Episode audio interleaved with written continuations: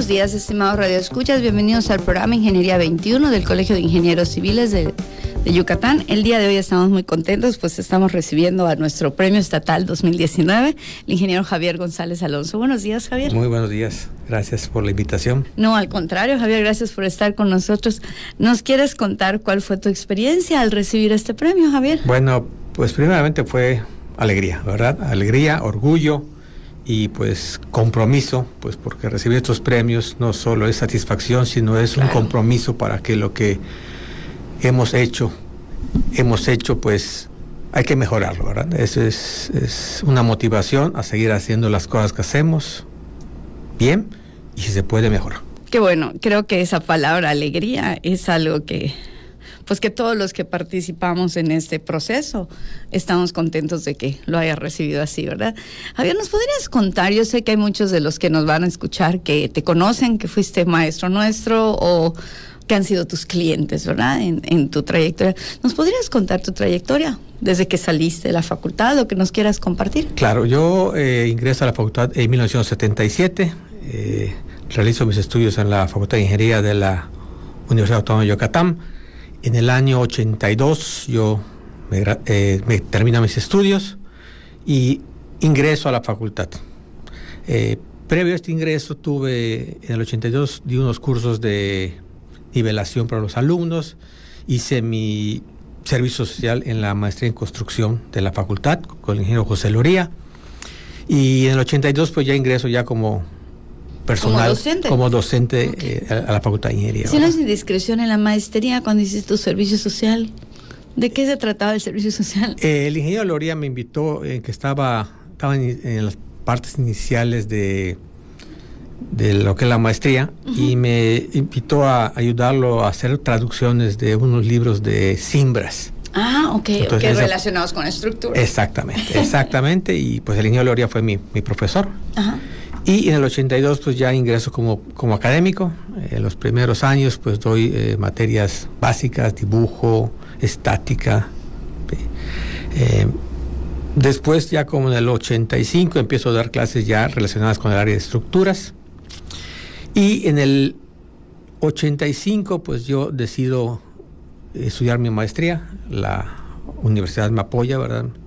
Y me pide que yo tenga que ir a a conseguir primero mi carta de admisión para hacer los trámites de, pues de la beca.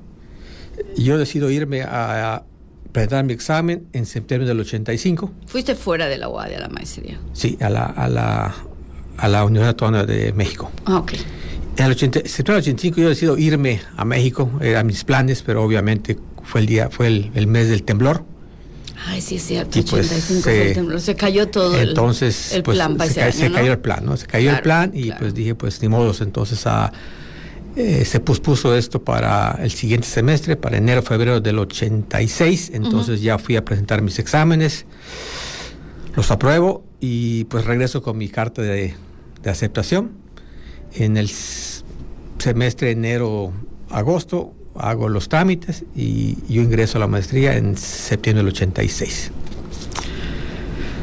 Estoy pues eh, en la maestría durante prácticamente dos años, que son los cuatro semestres, y me gradúo eh, en el siguiente año, a principios del siguiente año, el 89. Entonces yo termino mis estudios allá. En mi estancia en la maestría, pues tuve la oportunidad de que uno de los mejores estructuristas de México, el ingeniero Oscar de Buen, fuese mi... ¿El ingeniero qué, perdón? Oscar de Buen. Oscar de Buen. De López Heredia. Es un estructurista muy reconocido. Bueno, ya falleció el año pasado, pero vaya, tuve la oportunidad de que él fuese mi profesor y aparte mi asesor de, tesis. Entonces, pues, son de las cosas que obviamente recuerda a muchos profesores de la, de la facultad, ¿no? Pero él digamos que fue de los que dejaron Hay huella. profesores que te marcan, ¿no? Que te dejan huella de una manera, sea en la preparación o sea por su por su a veces por su calidad humana, ¿no? Que estás pasado por cierta situación y te Es correcto, es correcto y pues en el 89 pues ya regreso a la facultad para seguir impartiendo cursos. Eh, de manera, digamos, paralela a este a mi trabajo docente desde el 82 empiezo a hacer algunos trabajos y finalmente en el 85 es cuando creo un despacho con el ingeniero Miguel Pérez Concha. Ok. Eh, con él estuve trabajando siete años. ¿Tanto tiempo? Siete años. Eh, en el 92 eh, pues ya me independizo y creo un despacho que es Ingeniería Estructural del Sureste. Que hasta, ahora, hasta la fecha. Hasta la fecha seguimos con él, ¿verdad? Eh, en la facultad pues eh, surgen pues más materias ya más enfocadas a, al área.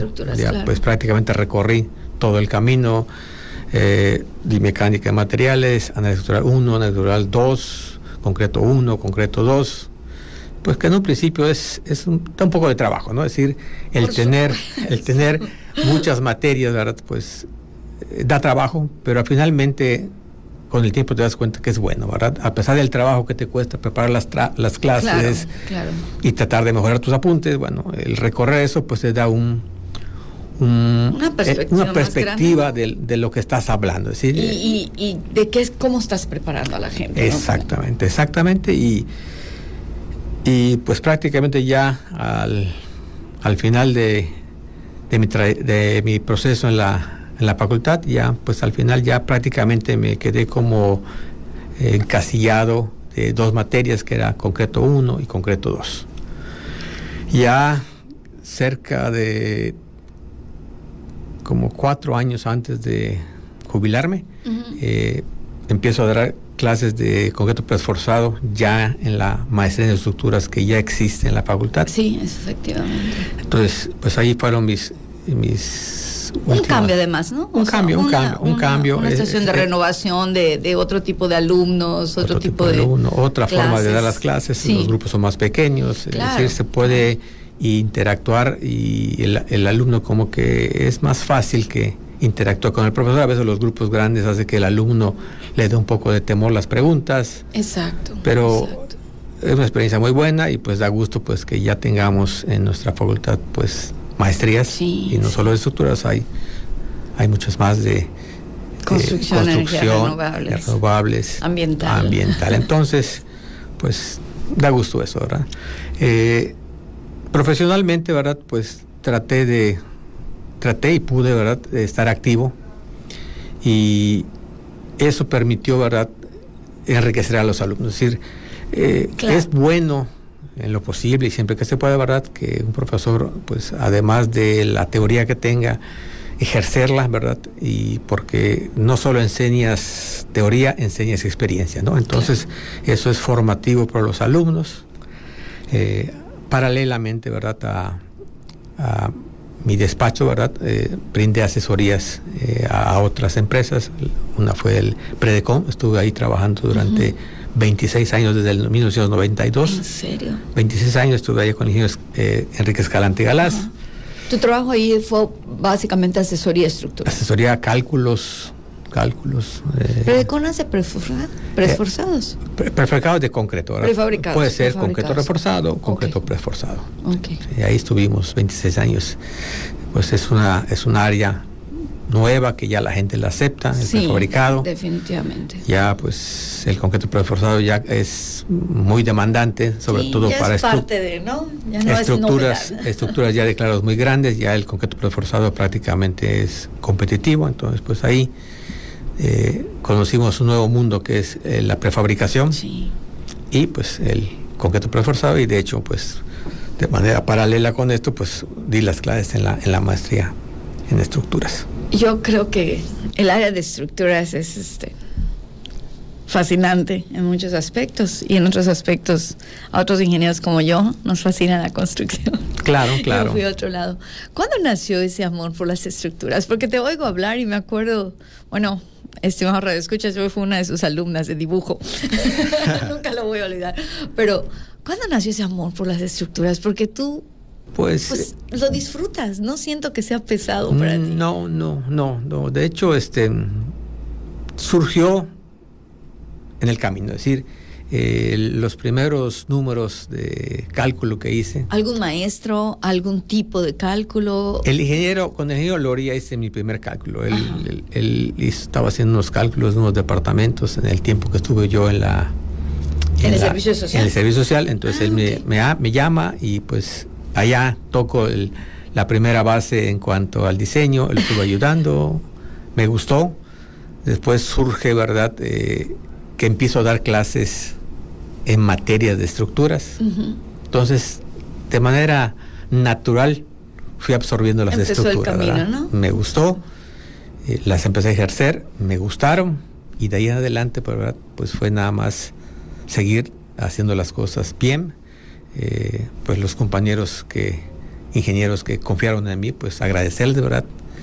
Y pues gracias a ellos, ¿verdad? Pues la trayectoria fue andando y poco a poco yo fui eh, hundiendo ya estamos más. hablando de más de 300 diseños estructurales. Sí, eh, eh, hundiéndome más en las estructuras y pues ya, ya totalmente inmerso, pues, pues es seguir eh, en el trabajo y pues es el gusto que tiene uno por algo que trata uno de transmitirlo a otras generaciones, pues para que esto siga, ¿no? Es decir, es importante que el conocimiento siga, siga y pues me da gusto que algunos alumnos que yo he tenido, pues me han dicho que pues de alguna manera el uno los incentivó a seguir y algunos de ellos pues ya están dando clases, ¿no?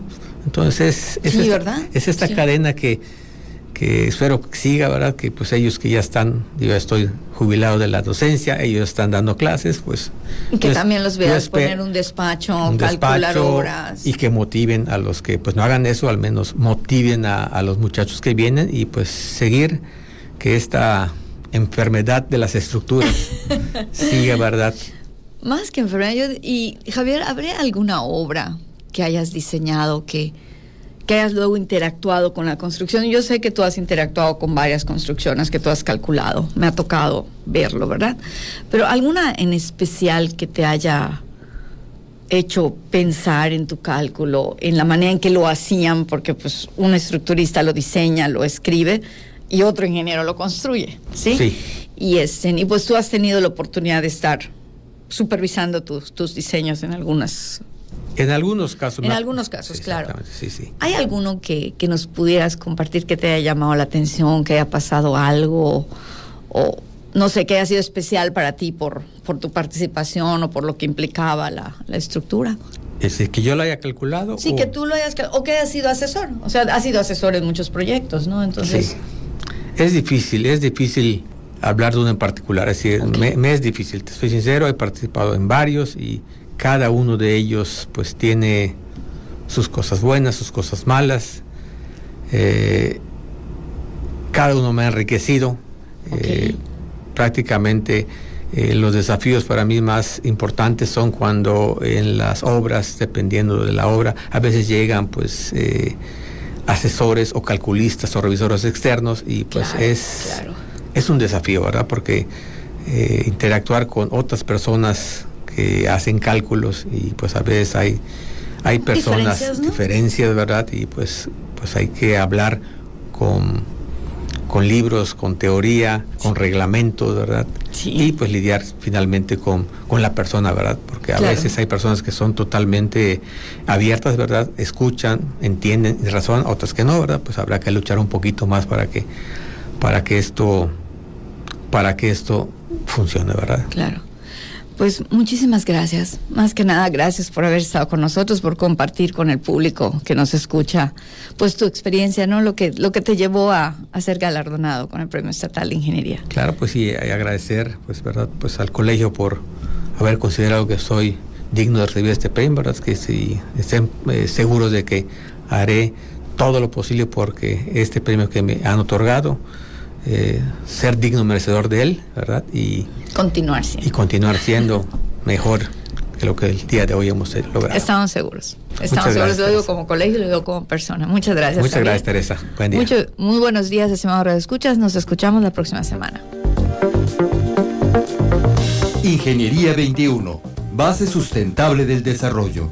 Producción Radio Universidad y el Colegio de Ingenieros Civiles de Yucatán.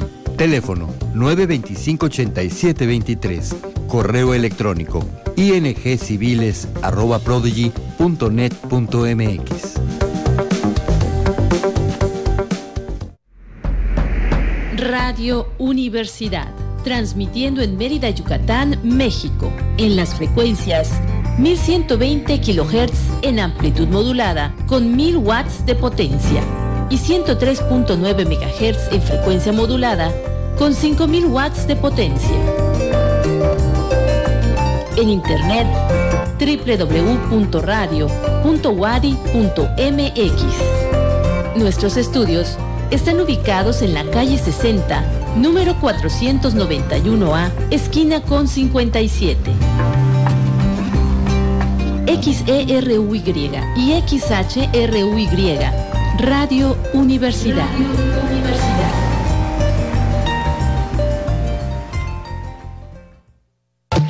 Programa Institucional de Cultura para el Desarrollo de la UADI invita a participar en el concurso sobre nota periodística. Entre los requisitos se encuentra ser alumno de la Preparatoria 1, facilidad para redactar y ortografía impecable. Fecha límite 21 de noviembre. Para consultar las categorías e información general, visita www.cultura.wadi.mx o el Facebook Cultura Wadi. Un hecho muy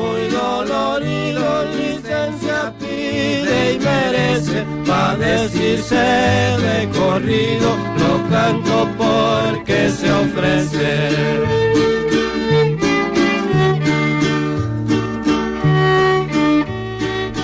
Radio Educación presenta Tierra y Libertad de José Revueltas.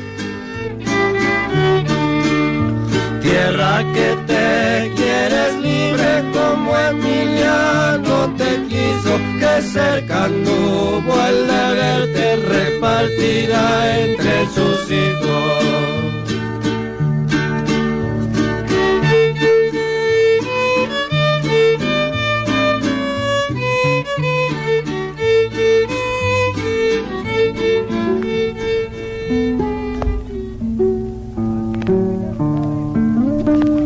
Que ya lo saben. Vayan pasando uno por uno por su carabina el que tenga voluntad de pertenecer al Ejército Libertador del Sur. Aquí tomará nota de sus nombres el coronel Abraham Martínez. Espiridón González. No, huele. Espérense, espérense con calma. Váyanle pasando por aquí. Se nos subieron todos, menos alguno que otro ya demasiado viejo para entrar. Allí en la hacienda de Huichila casi doblamos nuestras fuerzas. No, si le digo, pues si la gente nomás estaba esperando el modo de pelear por lo suyo. Usted dirá, don Emiliano, ¿qué se hace con estos hombres? ¿Quiénes son estos? El mayordomo y los capataces de la hacienda. Uh, cojan una riata. Y en esta hacienda sobran aguagüetes para que los cuelguen. No, no, no, favor. A ver, traigan riatas. Algo, Emiliano. Ah, no comprendo a qué puedes referirte, Pablo. Me refiero a esas ejecuciones sumarias donde no media siquiera un juicio y que se parecen mucho a un asesinato. No estamos haciendo revolución para sustituir a un orden malo y poner otro igual en su lugar. Yo conozco a esos amigos, Pablo. Puedes estar seguro de que no se comete ninguna injusticia al librar a los campesinos de ellos. Son hombres criminales y malvados que no merecen otra cosa que la muerte que se les va a dar. No lo dudo. Pero antes deberán ser juzgados en un consejo de guerra. Ya está todo listo, don Emiliano. Ahorita mismo se van a morir estos delante de todos. ¡Jálenle! ¡Alto! Mande usted, don Emiliano. Encierren esos hombres donde se encuentren a buen recaudo y se suspende la ejecución hasta nueva orden.